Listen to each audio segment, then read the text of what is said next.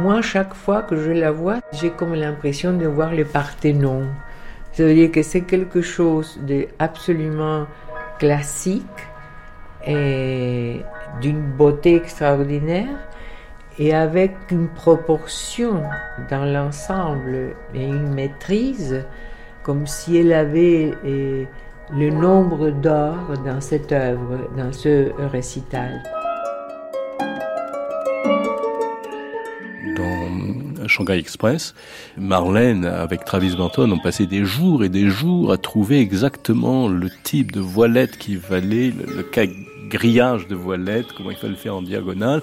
Et il manquait quelque chose, il manquait quelque chose, il manquait des plumes, et quelles plumes? Et il fallait des plumes de coq. Et donc ils ont construit ce costume merveilleux de Marlène avec une sorte de petit bonnet et de voilette diagonale et une sorte de corolle de plumes de coq noires brillantes. Et Sternberg, voyant ça, s'est exclamé d'admiration en disant Maintenant, il faut que je prouve que je suis capable de le filmer. Ici, nous voyons la fameuse photo de Milton H. Green, nommée Legs. Cette photo a été prise en 1952 pour le magazine Life, où on voit notamment les jambes de Marlène, cette photo est euh, recouverte de traits de crayon réalisés par Marlène elle-même, où elle pointe tous les endroits qui ne lui plaisent pas et explique exactement comment euh, ses jambes doivent être retouchées. La fameuse photo que nous connaissons est donc une photo retouchée par Marlène elle-même.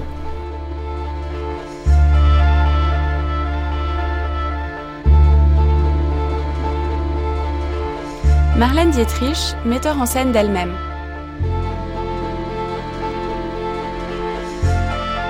Elle a toujours dit qu'elle était une prussienne, euh, qu'il fallait jamais se plaindre, qu'il fallait bien faire son travail, Jean que si quelque chose n'allait pas, euh, c'était sa faute à elle, il fallait jamais accuser qui que ce soit. Elle avait une exigence de perfection, mais il fallait qu'elle ait l'occasion d'exercer cette exigence, c'est cela. C'est une sorte de fanatisme. La perfection, au fond, n'a pas de limite.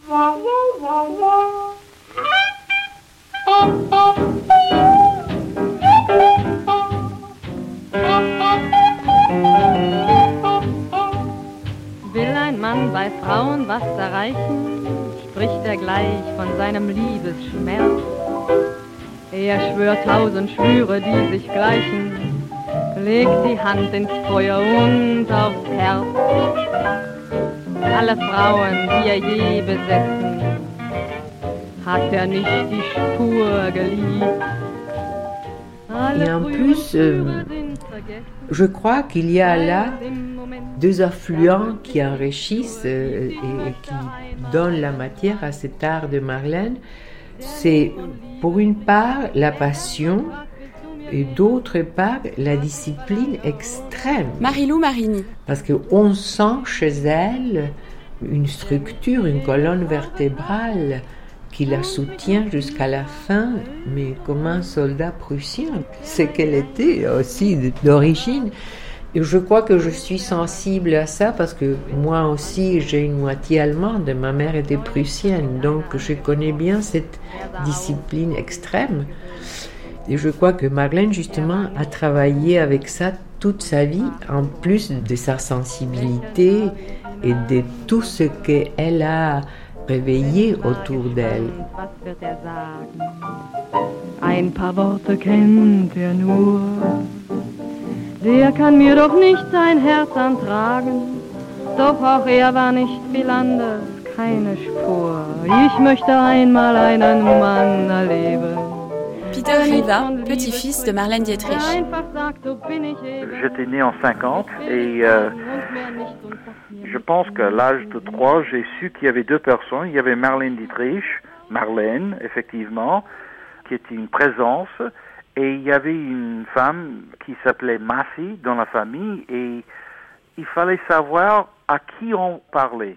Par exemple, si on était dans la cuisine, elle faisait la cuisine avec ma mère et elle était là pour être membre de famille pour une heure ou deux heures, elle était massée. Le téléphone sonne, c'est du travail, elle prend le téléphone, elle parle, et sa corps changeait elle devenait raide, directe, et puis après ça, c'était Marlène. Maria Riva, votre mère est donc une grande professionnelle qui apprend aussi la lumière, qui apprend aussi les caméras. Elle regarde ce que ça donne dans un miroir en pied. Racontez-nous cette fameuse scène du Cantique des Cantiques où là, elle éblouit tous les techniciens parce qu'elle leur apprend la lumière dont elle a besoin, elle. Oh, parce qu'elle croyait que Ruben Mamoulien, qui était le metteur en scène pour ce film, qu'il n'était pas un génie du tout. La marche du siècle, 1993. Il était un homme de New York et Vermont. Et elle a dit, il est resté là. Alors, euh, elle a téléphoné euh, Von Sternberg. Il a dit, mais j'ai j'ai un visage comme une petite euh, euh, starlette de Paramount et j'ai pas mystère, j'ai rien. Qu'est-ce que je peux faire? Et naturellement, Joe était tellement amoureux d'elle, il était tellement joyeux qu'il a, il a besoin de lui. Et euh, il a dit, alors tu fais ça, tu fais ça, tu fais ça. Alors, et tu dois regarder le film et de voir exactement les positions où j'ai mis les lumières. Alors nous sommes allés, moi et ma mère, et nous étions toute la journée dans le projection room pour voir ce film tous les heures, tous les heures, tous les heures. Et l'avez elle n'a jamais fois, fait des notes, jamais fait des notes. Elle était une- incroyable. Et le matin euh, prochain, euh, nous sommes allés au studio très très très tôt. Et elle est marchée dans le set. Personne n'était prêt. C'était trop, euh, trop tôt. Trop tôt, oui. Vous êtes parti ce fameux matin à 4h30 du matin Ah pour oui, arriver très ouais, tôt oui, dans le nous studio. allés avec la voiture et le chauffeur. C'était froid. à- Et à- alors, elle arrive dans le studio, les techniciens sont en train oui, de, se mettre en route. bavarder, le café, le donut. Et qu'est-ce qui se passe partout. Et elle marche dans le spot où elle doit être, où elle le croit pour la scène qui va venir. Et elle regarde. Et elle regarde. Tout, tout, tout seul, elle était là, avec seulement un spotlight, vous savez. Elle a dit, ah, là-haut, prenez votre, là, là, là, là, un peu, baissez-le, baissez-le, baissez-le, et regarde son miroir, baissez-le, stop! Et elle a commencé avec ça. Et tout d'un coup, Ruben Mamoulian est venu. Il a regardé tout le monde ne pouvait rien dire parce qu'on ne fait pas ça à Hollywood. On ne fait pas le travail des autres. Hein? Euh, c'est pas permis. Hein? Il y a des unions. euh, oui. Et alors, euh, elle regarde et il regarde sur. Et, et tout d'un coup, c'est le visage de Morocco. C'est là. Shanghai Lily, c'est là. Et ils disent Madame, oui. Et elle a dit à les hommes en haut. Et ils ont. Et c'était un moment merveilleux. J'ai- et J'étais vraiment fière d'elle.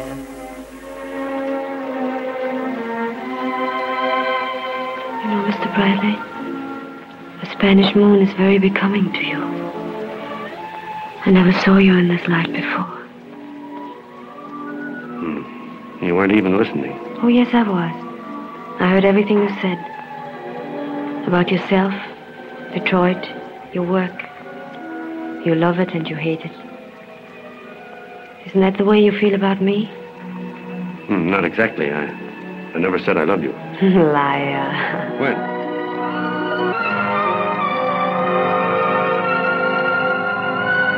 Pendant les années, années 30, il y avait un système de protection de l'art. Et bien sûr, il fallait protéger les gens qui faisaient l'art, mais les violonistes qui faisaient leur travail dans l'orchestre, c'était les meilleurs violonistes du monde à cette époque.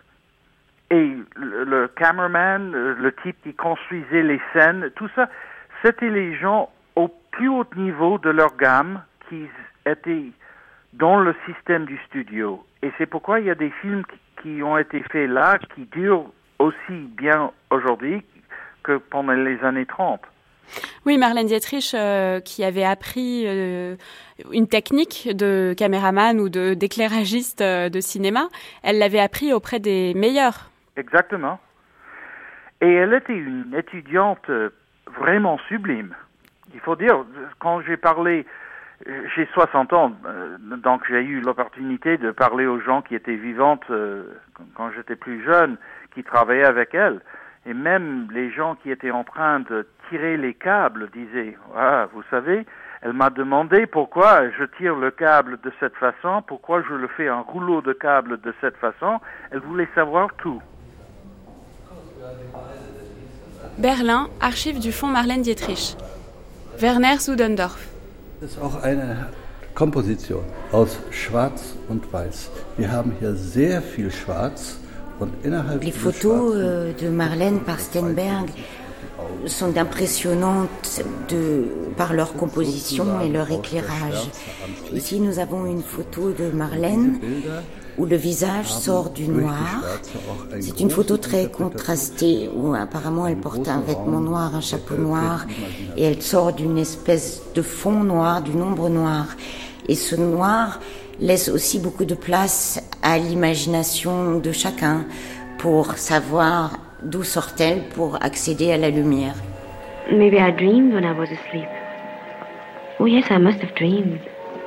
Because I heard your voice saying you were crazy about me and that you loved me. But I'm sure you didn't mean it. I mean everything I say. No, you don't. Madeline, I love you. When you wake up, I'm going to take you in my arms and kiss you. Elle aura été l'élève absolue.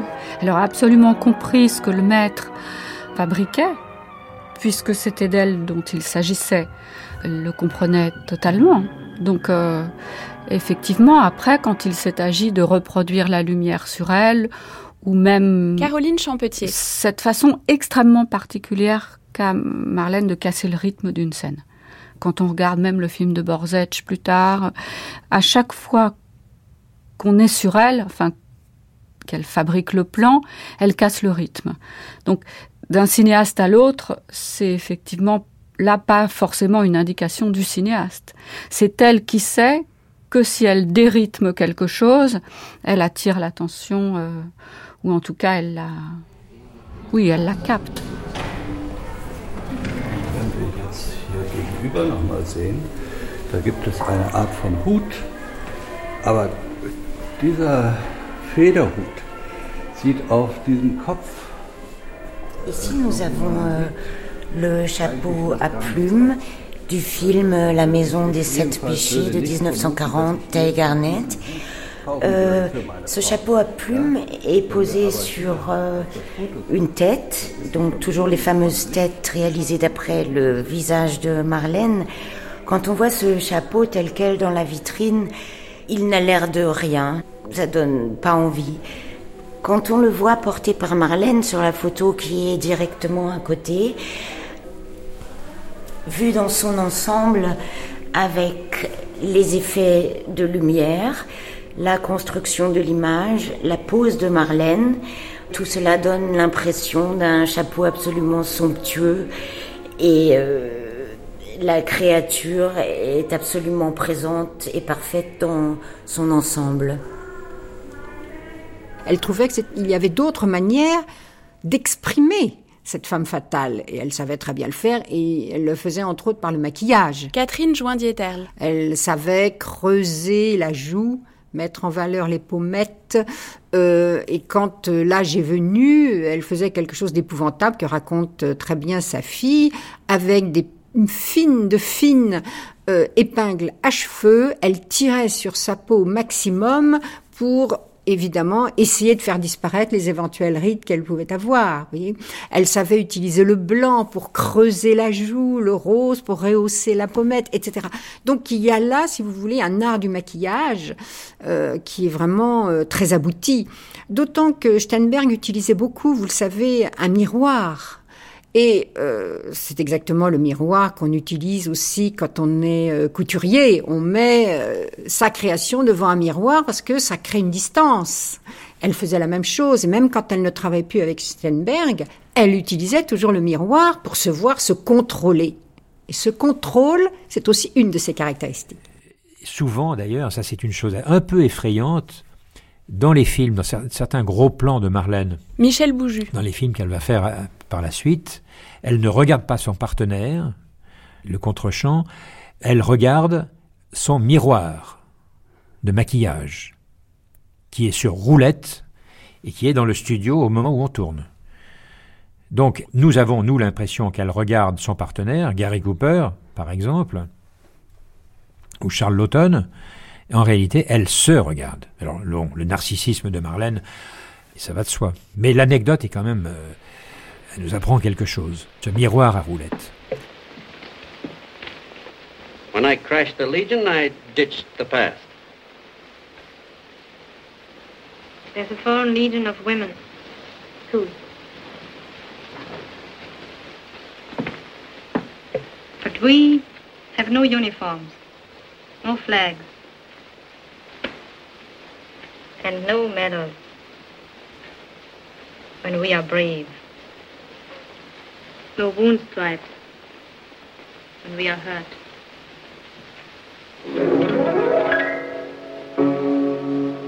You can go now, soldier.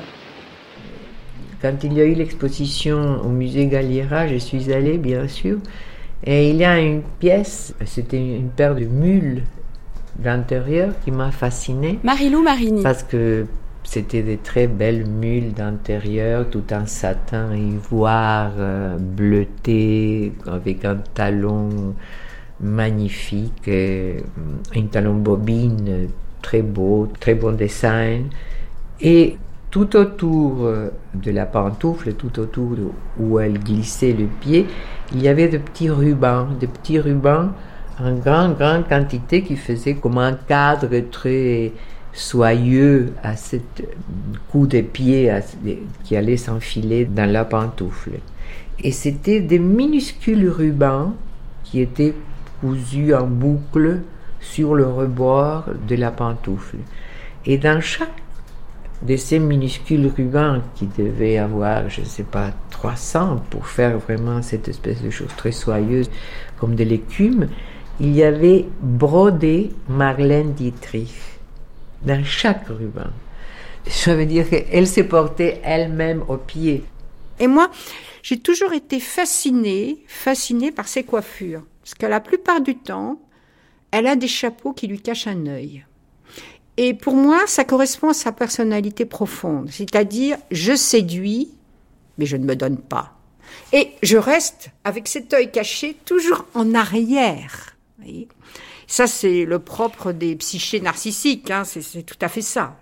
Et qu'est-ce que vous dites de la voilette, qu'elle utilise aussi beaucoup dans les films? La voilette, c'est quelque chose d'extraordinaire, puisque justement, c'est un peu le même rôle que ce chapeau qui lui barre le visage. C'est la même chose, je me cache je te vois, mais je me cache, je suis là, mais je suis pas là. Donc là, il y a tout un jeu que je trouve euh, extraordinaire. Hein. Elle a de temps en temps ce rictus d'ironie, qui est, moi, une des choses qui me m'émeut le plus et me fascine le plus chez elle. C'est-à-dire qu'on a le sentiment Caroline Champetier. que de temps en temps, elle s'échappe du personnage. Et ça, j'ai jamais su si c'était de l'ordre de la direction, euh, direction du metteur en scène, ou si c'était elle, on, raconte qu'elle était, euh, enfin, plus que facétieuse, Marlène. On, raconte qu'elle était d'une insolence absolue, euh, puisqu'en fait, euh, on pourrait presque considérer qu'elle a dirigé le metteur en scène, qui, quand il ne veut plus travailler avec elle,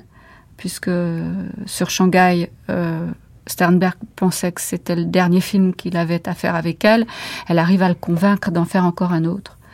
Donc, euh, ce rictus-là, c'est une, une, chose que, qui, pour moi, reste euh, à la fois très mystérieuse, qu'elle a euh, dans la vie, qu'elle a dans un des derniers entretiens filmés d'elle que j'ai vu, là, un entretien couleur assez effrayant, mais en même temps où il y a ce, ce rictus d'ironie, et qu'elle avait sur scène à la fin également. Have you no fear of death? No, not today. I feel too happy. Why do you ask? Are you going to kill me? You play with me as if I were a fool. What I gave gladly, you took like a thief. I thought you would be glad to see me. I'm sorry I sat down. Don't go. Please don't go. I've looked for you so long. I've missed you. Si on pense comme ça à Godard Carina ou à d'autres on voit bien que la maîtrise est du côté de la mise en scène.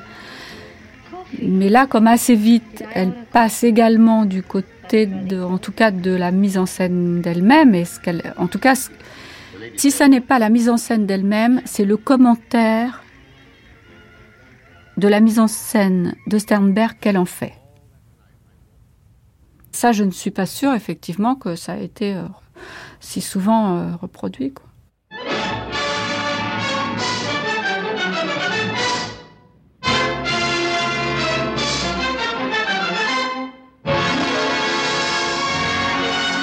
On dirait qu'Angel, euh, c'est un Lubitsch très particulier, assez intéressant, qui raconte un, une sorte d'adultère. Pierre Salvadori. Euh, mais dont la, si vous voulez, le sel et la, jouissance, le plaisir de ce film ne vient pas du tout de la situation. C'est plus un film dont l'abstraction et le mystère et l'étrangeté font la force. C'est une expression euh, picturale ou romanesque ou cinématographique de ce qu'est, euh, moi je dirais plus qu'avec von Sternberg, de ce qu'est Marlène Dietrich c'est-à-dire une femme et une icône. Elle joue ça. Elle joue une femme, elle lui avoue des rêves érotiques, elle lui dit euh, attrape-moi tout de suite, enfin où est-ce qu'on va, dépêche-toi, on est en train de mourir, notre couple est en train de s'effondrer. Euh, en pleine nuit, elle lui dit ça, en plein milieu de la nuit. Et puis à d'autres moments, elle, est, elle a cette espèce de, de, posture qui lui est imposée, donc une posture tragique. Je suis la femme d'un haut diplomate, je dois tenir mon rang. Donc il joue pleinement avec ça. Et... Who. Isn't it obvious? Not to me. You meet me at the house of the Grand Duchess. What were you doing there? You meet me at five o'clock. And at ten minutes past five, I agree to dine with you. A complete stranger. The shortest story in the world. Now tell me the true one. Very well, then. Perhaps it's dangerous for you to be with me. Perhaps I have a husband who will come in and shoot you. Perhaps I'm a spy, a thief. The police may come in and arrest me. Both of us. Je me disais aussi en revoyant le film, en revoyant Angel, que Marlène avait quelque chose de profondément moderne. C'est-à-dire qu'il y a parfois des plans euh, qui vieillissent mal, des aveux quand on est comme ça dans une lumière très douce, et puis il y a un aveu incroyable. Certaines actrices, ça passe plus. Des années après, le jeu est un peu faux, un peu décalé. Cette grandiloquence, elle chez elle, elle passe très très bien et c'est jamais ridicule. Et je me disais que c'est pour ça que c'était une actrice assez moderne. C'est-à-dire qu'elle a un jeu qui ne qui n'est pas à aucun moment euh, ridicule euh, avec le temps.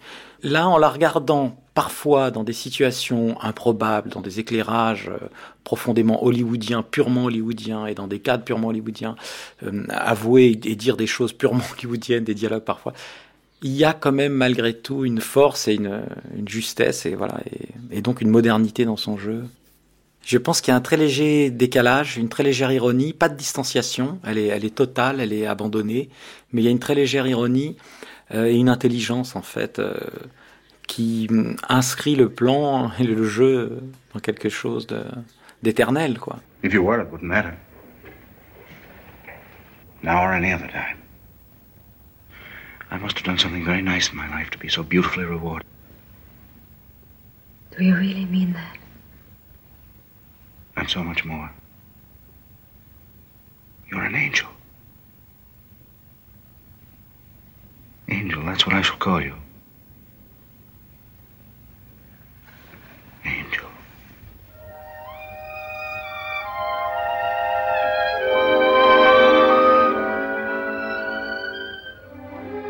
Dans le cas de Marlène, ce qui faisait casser un peu l'image c'est cette sorte d'humour qu'on sentait derrière, cette ironie, pas tellement vis-à-vis de nous-mêmes, sinon vis-à-vis d'elle-même, de son personnage.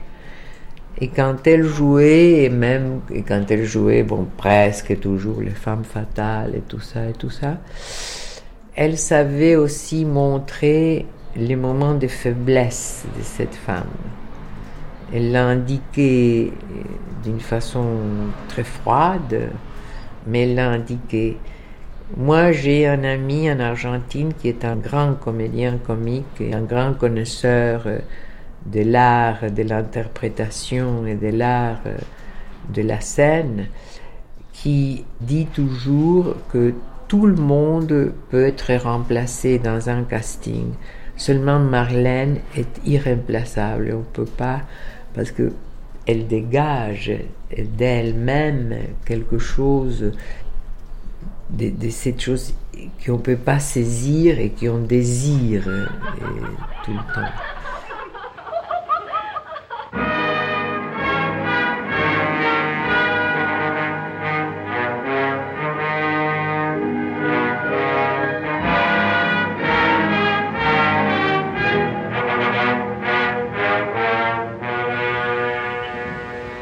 I suppose you know that the Grand Duke isn't exactly pleased with the present state of affairs. State of affairs? What affairs? I haven't had an affair for some time. I know that the Grand Duke plans to remove you from court, or worse, as soon as he is in power. You need have no fears for me. Now that I've learned how Russia expects me to behave, I like it here. And I intend to stay. Grand Duke or no Grand Duke. We all hope you will stay, and I, for one, at the risk of my neck, would like to help you. How could you be of help? I control enough of the political machine to carry some weight in a crisis. I have no wish to share in any petty conspiracy. Should it become unavoidable, I think I have weapons that are far more powerful than any political machine. Et la prise de pouvoir de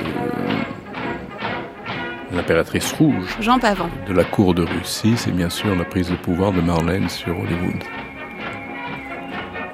Et il y a un moment du dialogue où le pop, le, le grand prêtre, disons, vient euh, vers elle, euh, l'impératrice, la future impératrice, en tout cas la femme du grand-duc devenu fou, en disant le grand-duc est fou, il ne peut pas régner, nous comptons sur vous. Et elle dit euh, ne craignez rien.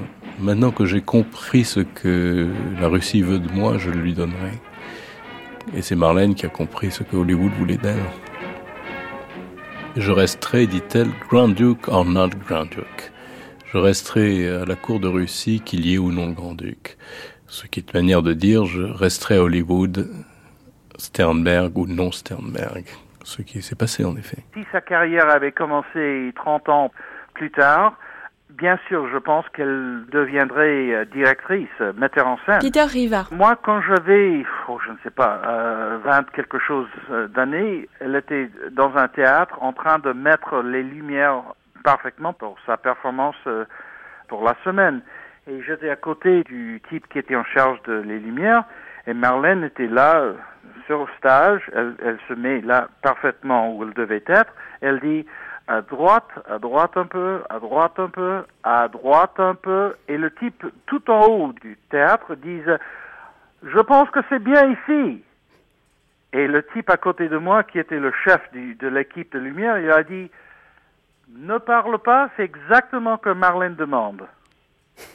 Et je lui ai demandé pourquoi vous êtes sûr qu'elle était correcte et le type en haut qui pouvait voir de loin était correct? Il a dit, mais vous voyez pas, elle regardait directement la lumière. Le moment que la lumière vient terriblement brûlante aux yeux, elle savait que c'était au milieu. Parce qu'elle attendait que la lumière était brûlante pour ses yeux, et là, la lumière était en place. Les machinistes, euh, les directeurs de théâtre ont un mot pour vous qualifier, ils disent que vous êtes difficile. André Parino, 1963. Oui, on dit toujours que les gens sont difficiles quand les gens savent ce qu'ils veulent. Toute ma vie, euh, j'ai vu ça parce que j'ai toujours travaillé avec des gens qui savaient ce qu'ils voulaient. Monsieur Van Sternberg était le premier. On disait toujours qu'est-ce qu'il est difficile? Et tous les gens, à partir de ce temps-là, avec lesquels j'ai travaillé, Orson Welles, tous les gens, comme ça, on dit qu'est-ce qu'ils sont difficiles. Ça, ça vient d'une chose que les gens sont paresseux. Ils sont paresseux avec le cerveau, je veux dire. Et euh, si quelqu'un dit ça peut se faire, et je sais que ça peut se faire, ils disent oh qu'est-ce qu'il est difficile, ça va aussi bien ça. Et euh, c'est pour ça qu'on dit que je suis difficile. Parce que quand on me dit euh, ça ne va pas, je- vous devez euh, chanter plus fort parce qu'on ne peut rien entendre, et je sais très bien que c'est une chanson qui doit être douce. Je cherche le point de- du micro où ça peut être doux, et on y arrive parce que c'est possible. Je ne demande jamais l'impossible. Mais c'est là où on dit qu'est-ce qu'il est difficile? Mais je suis à ça.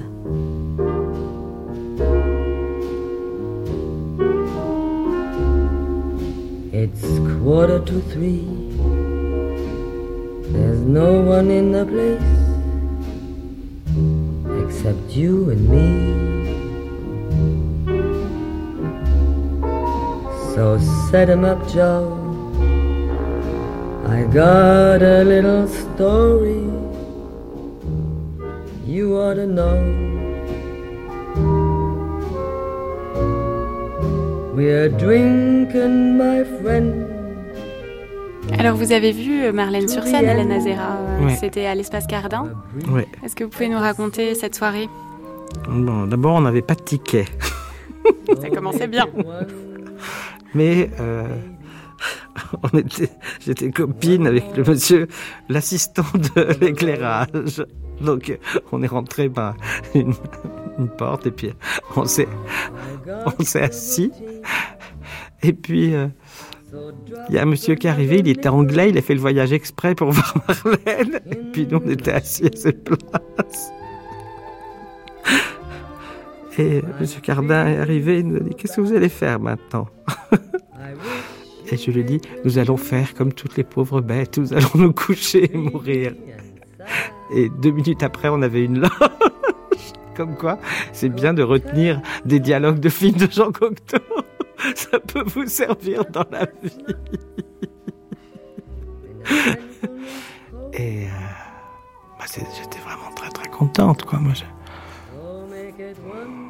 moi, je me suis promené, mais pendant des années, sans arrêt, sans arrêt, sans arrêt, sans arrêt. Des fois, c'était d'autres chansons. Et alors, moi, mon, mon impression, c'est, vous voulez du Marlène? Je vais vous en faire du Marlène.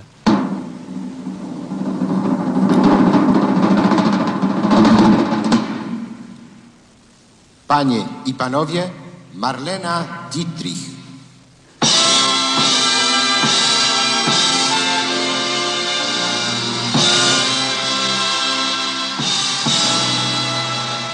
Alors ça, là, elle disait souvent on, vous savez, elle disait on.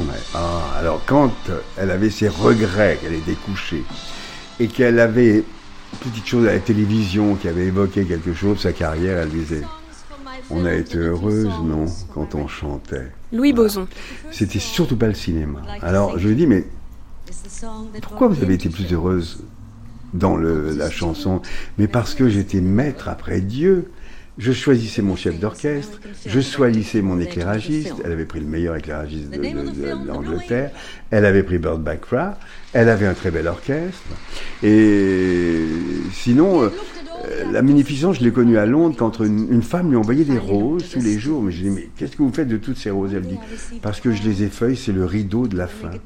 Il était mis dans le manteau d'Arlequin, là-haut, et elle répartissait elle-même les roses pour que le rideau tombe comme elle le voulait. Et c'est une femme qui lui envoyait tous les soirs 200, 300, 400 roses pour faire les pétales qui tombaient à la fin. Et où j'ai vu encore le perfectionniste Marlène à Londres, quand elle m'avait invité pour son show.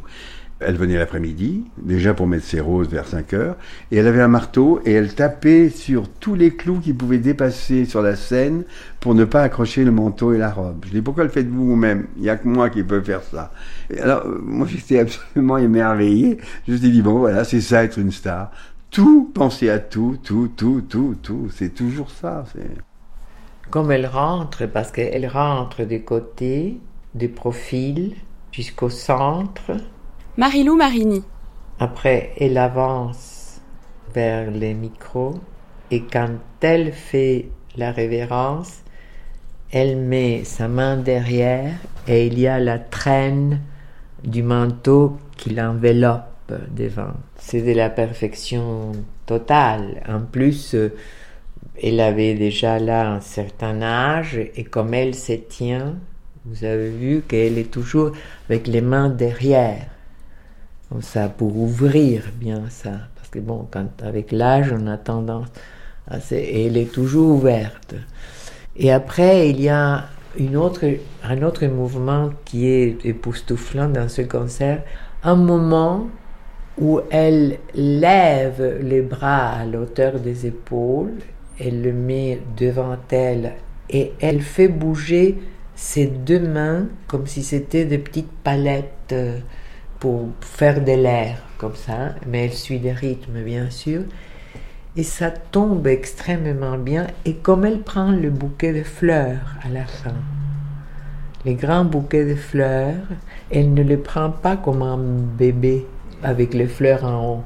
Elle les met sous les bras, elle met les tiges sous les bras et les fleurs sont vers le bas. Et pour moi, c'est un des exemples de travail, de distance et d'humour avec. euh, parce que je crois que justement, c'est pour ça qu'on l'aime, parce que elle savait très bien qui elle était, parce qu'elle avait un sens de soi-même, d'un narcissisme extraordinaire, sinon elle n'aurait pas pu faire ça.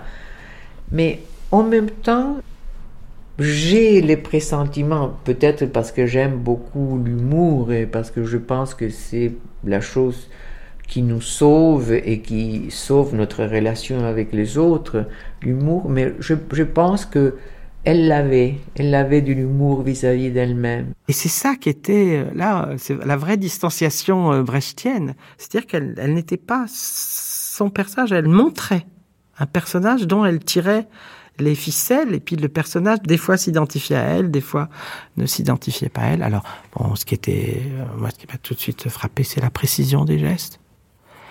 Je me rappelle une, une chanson, à la fin, elle dessinait avec la main un ballon dans l'espace, et hop, elle donnait un coup de main et elle envoyait le, et on voyait le ballon.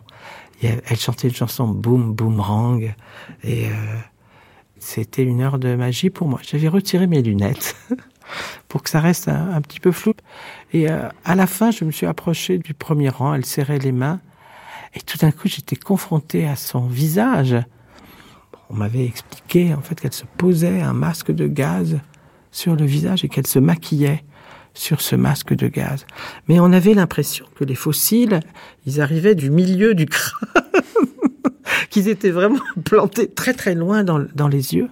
En plus, elle avait un œil bleu, électrique. Et j'ai pas osé lui serrer la main. C'est, c'est drôle.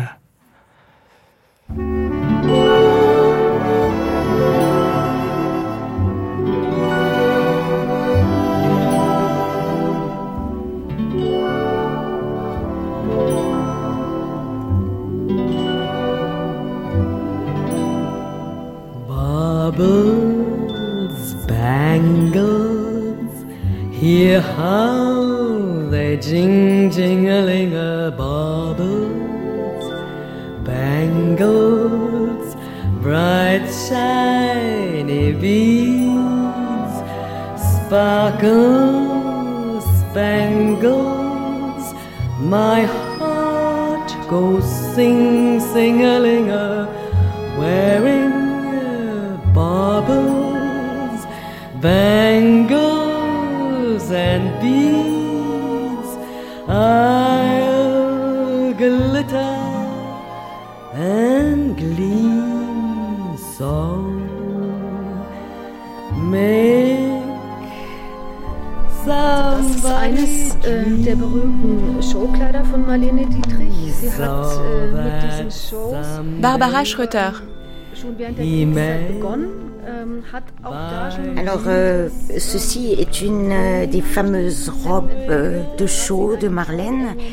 Elle date de 1958. mit Pailletten bestickt, ähnlich wie Ce sont des robes qui euh, ont été créées en collaboration avec le couturier Jean-Louis et Marlène elle-même, puis réalisées par euh, Elisabeth Courtenay. L'idée de ces robes, il va y en avoir toute une série, c'est euh, l'effet de pierre sur peau nue. Il y en a différentes sortes. Celle que nous voyons ici est revêtue de pierre de strass. D'autres sont faites avec des fils brillants. La base de ces robes est toujours quelque chose de très fin qui doit rappeler la peau nue. Et le but est quasiment de ne voir aucune couture. La robe doit se confondre avec la peau. Ces robes sont très particulières parce que euh, la base de ces robes est une soie extrêmement fine qui était euh, fabriqué spécialement pour elle en Italie. La soie, la matière à l'époque était très peu extensible, il n'existait pas de tissu stretch. Donc c'était absolument fait sur mesure, puis recouvert de pierreries de strass ou autres, qui elles sont très très lourdes, ce qui fait que le tissu se déchirait très très rapidement. Pour la conservation maintenant, on ne peut pratiquement plus les mettre à la verticale parce que le tissu se déchirerait immédiatement. Il reste dans l'archive une vingtaine de morceaux de robes qui se sont déconstituées pendant les shows, c'est-à-dire qu'il suffisait que Marlène se penche trop bas ou qu'un geste du bras soit trop opulent pour que toute la robe se déchire. Es gibt manchmal in der, in der Presse Meldungen, dass Marlene Dietrich in diese Kleider eingenäht worden ist. Dans la presse, on a dit que Marlène Dietrich se faisait coudre ses robes directement sur le corps. Ceci est une légende parce que ces robes ont une fermeture éclair à l'arrière et par exemple sous les bras ou dans le bas de la jupe, des espaces minimaux qui permettent de faire un geste un peu plus grand. Mais euh, c'est les concerts de Marlène que je connais, que j'ai vu, c'est celui euh, de Londres, un des derniers. C'est ce qui est magistral, logiquement, c'est c'est le minimum, c'est-à-dire déjà elle ne pouvait. De toute façon, je, je, pense qu'elle ne bougeait pas beaucoup. Alfredo Arias. Mais l'idée de, de, avec un seul geste, de, de créer la dramaturgie pour toute la chanson, euh, simplement en tournant la tête à la fin d'une chanson ou levant la tête pendant une chanson ou, par exemple, comme la vie en rose où elle tendait les mains avant, elle faisait tourner les mains euh, vers le haut, vers le bas seulement avec un seul mouvement. Par exemple, le travail qu'elle avait fait avec sa robe, euh, je veux dire comment mettre les mains, c'est-à-dire avec euh, un bras vers l'arrière et un autre qui passait dans les dos à la hauteur des, des hanches, disons, et qui tenait l'autre bras. Enfin bon, c'est peut-être compliqué à imaginer comme ça à travers la radio, mais euh, euh, c'est-à-dire par exemple la fameuse cape des plumes, euh, enfin qui était fourrure, et après on dit que c'était en plume parce qu'elle est devenue très lourde à manier. Tous les détails, disons, de la mise en place, euh, c'était vers un minimalisme euh, assez impressionnant. Tous les détails, par exemple, de comment saluer devant les rideaux, comment elle maniait les rideaux, les lumières dont on disait que c'était la maîtresse des lumières et que elle savait parfaitement comment s'éclairer. Bon, elle avait eu des grands maîtres, alors elle avait eu le temps de l'apprendre. Et parfois, il m'est arrivé de faire des cours, euh, comme ça, c'est pas mon affaire, mais on m'a demandé d'expliquer les musicals et je m'en remets toujours à elle parce qu'il me semble qu'il y ait la base, les pivots, l'essence même. Et il y a quelque chose aussi qui traverse les cultures. Uh, may I ask now Marlene Dietrich to give us the everlasting joy of her brilliant and dazzling appearance.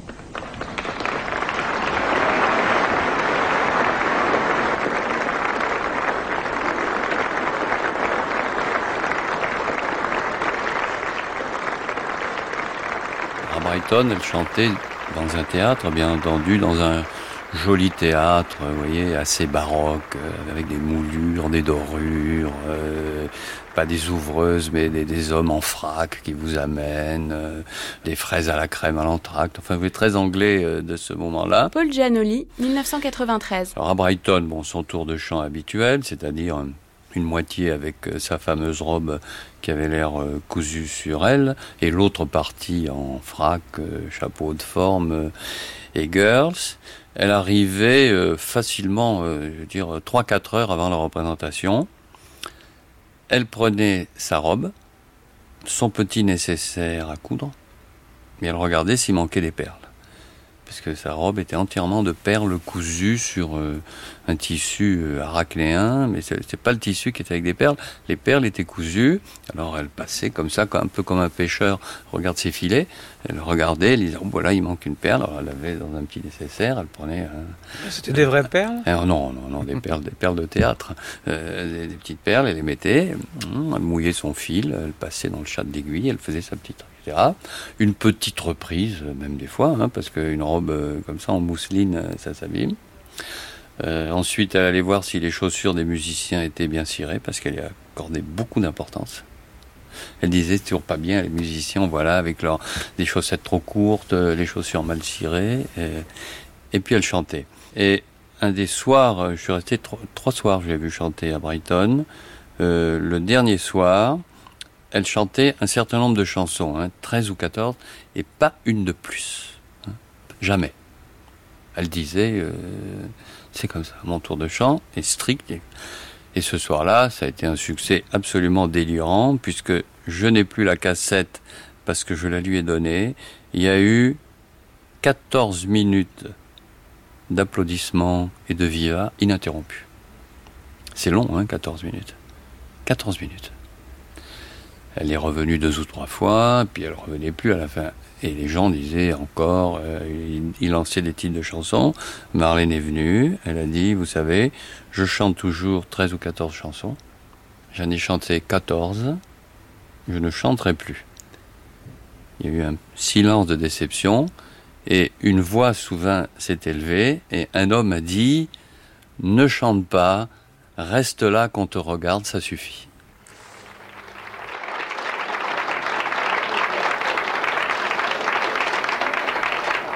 Song is a love song for a hot summer day. It's called Lazy Afternoon.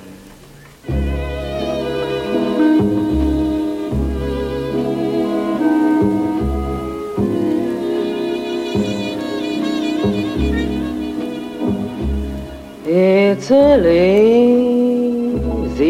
afternoon, and the beetle bugs are zooming, and the tulip trees are blooming, and there's not another human in view but us two. It's a lazy afternoon, and the farmer leaves his reaping.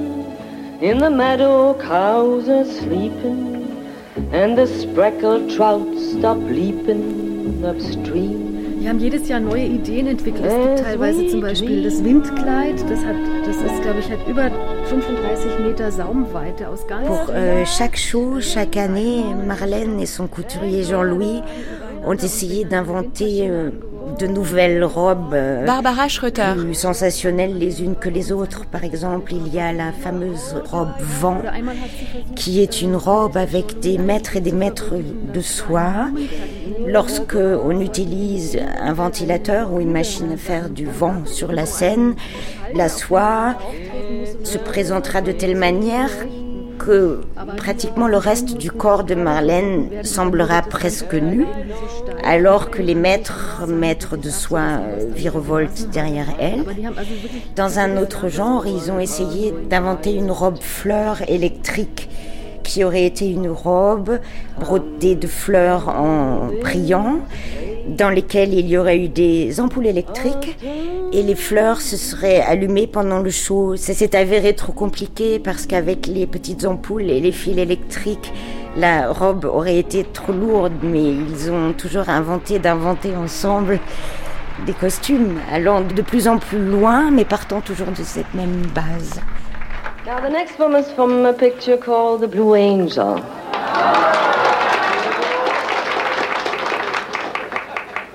It's not that one.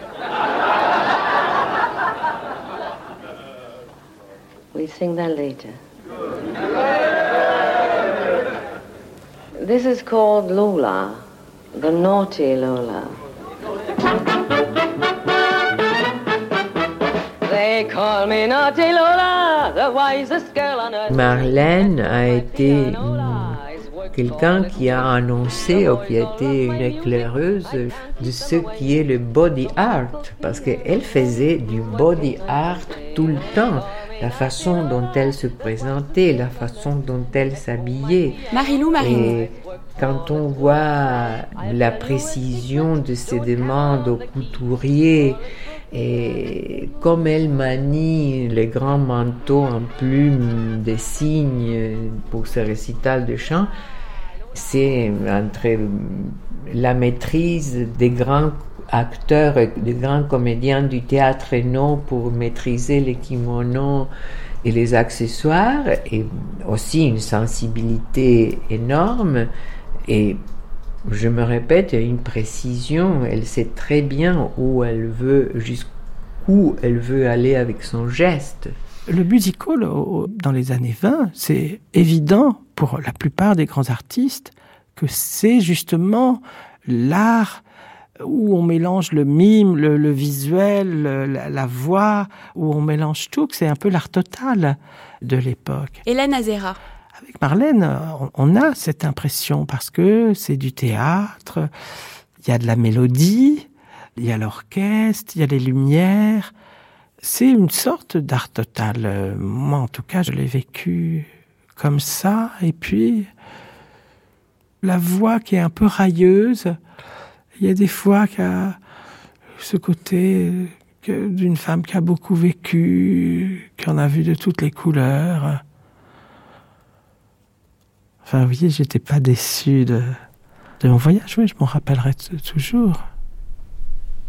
Tout ce qu'elle faisait, à mon avis, c'était plus pour, pour disparaître que pour être. C'est ça qui, parce que d'abord, conceptuellement, son travail, c'était défier le temps, c'est-à-dire rester toujours pareil. Alfredo Arias. Que rien euh, puisse intervenir euh, pour détruire son image, et, c'est quelque chose que logiquement est devenu euh, l'intérêt même de ces concerts, c'est-à-dire d'aller voir une dame de 76 ou 77 ans qui restait toujours quelqu'un de présentable et dans le glamour.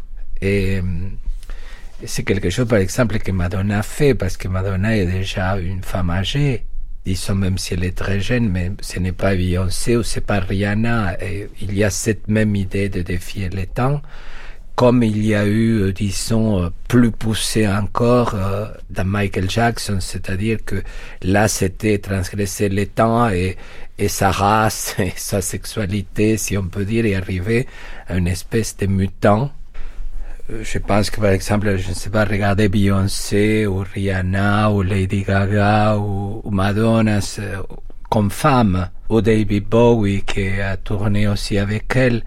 Je pense que c'est toute une influence euh, de son personnage et peut-être euh, c'est bien de la voir à travers aussi les filtres d'aujourd'hui. Cette sorte de fabrication, création de sculptures de lumière qu'elle devient. Euh, Caroline Champetier. L'a fait accéder à, un état qui est un état quasiment non humain, quoi, qui est un état de, de, matière sculptée, quoi. Euh, ça n'est plus possible aujourd'hui en couleur avec euh, ce travail ultra réaliste quoique quand on pense à Lara Croft, peut-être qu'on va avec euh, les effets spéciaux retomber dans quelque chose de cet ordre-là.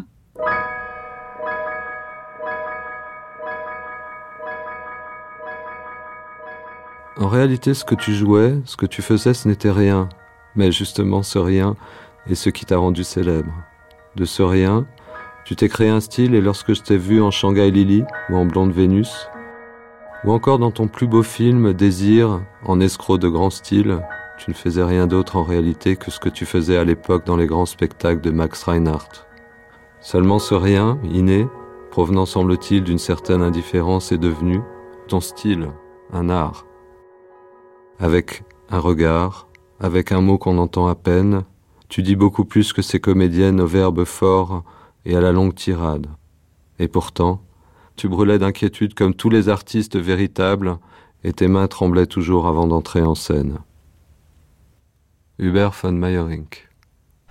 Le perfectionnisme, c'est une torture parce que c'est, vous imaginez avoir tout l'inconfort d'un corps qui vieillit euh, avec euh, les malaises que ça peut créer pour surtout une femme qui était, disons, assez abstraite et que tout à coup le corps se met à fonctionner de notre côté, que vous, par une question de discipline, vous, vous allez essayer de les contredire tout le temps et d'essayer de les garder à fonctionnant d'une certaine manière. Et elle réussit assez longtemps parce qu'on voit parfois d'autres actrices que malheureusement le corps ne les suit pas dans ce chemin-là du glamour et qui devient euh, des entités un peu contradictoires par rapport à, ce qu'ils ont été.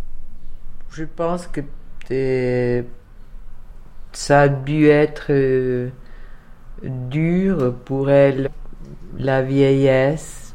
Je ne sais pas comment elle l'a vécu. Euh. On le sent un peu dans le film de Maximilien Schell, quand elle apparaît tout allée, tout. C'est presque comme les enfants qui ne veulent pas qu'on lui raconte la vérité sur un conte de fées, pour nous et pour elle aussi. Elle avait de l'ambition, évidemment, sinon elle n'aurait pas pu faire ça, mais en même temps, c'est comme une offrande. C'est l'offrande d'elle-même, de cette image euh, aux gens. Et c'est ça qui m'a ému. Mais bon, tout est logiquement perfection. Qu'est-ce qu'on a à dire? Ça, ça devrait être horriblement fatigant être Marlène. C'est pour ça qu'après elle s'est reprise dans les champagnes à la fin de sa vie. Parce qu'il fallait trouver un moment de répit.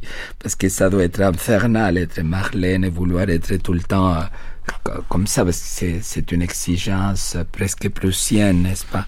C'est pour ça que ça me faisait toujours rire quand euh, après il y a sa fille Maria Rivas qui proteste ou que je sais pas c'est ces filles d'actrices qui dit mais maman n'était pas là mais bien sûr maman devait être une poupée elle n'avait pas le temps pour l'humain et ça je trouve formidable les gens qui décollent de l'humain et qui est extrêmement ennuyeux et qu'ils veulent revendiquer. Ça, c'est, c'est un certain degré de dépassement de l'humain, c'est-à-dire c'est aller chercher les merveilleux.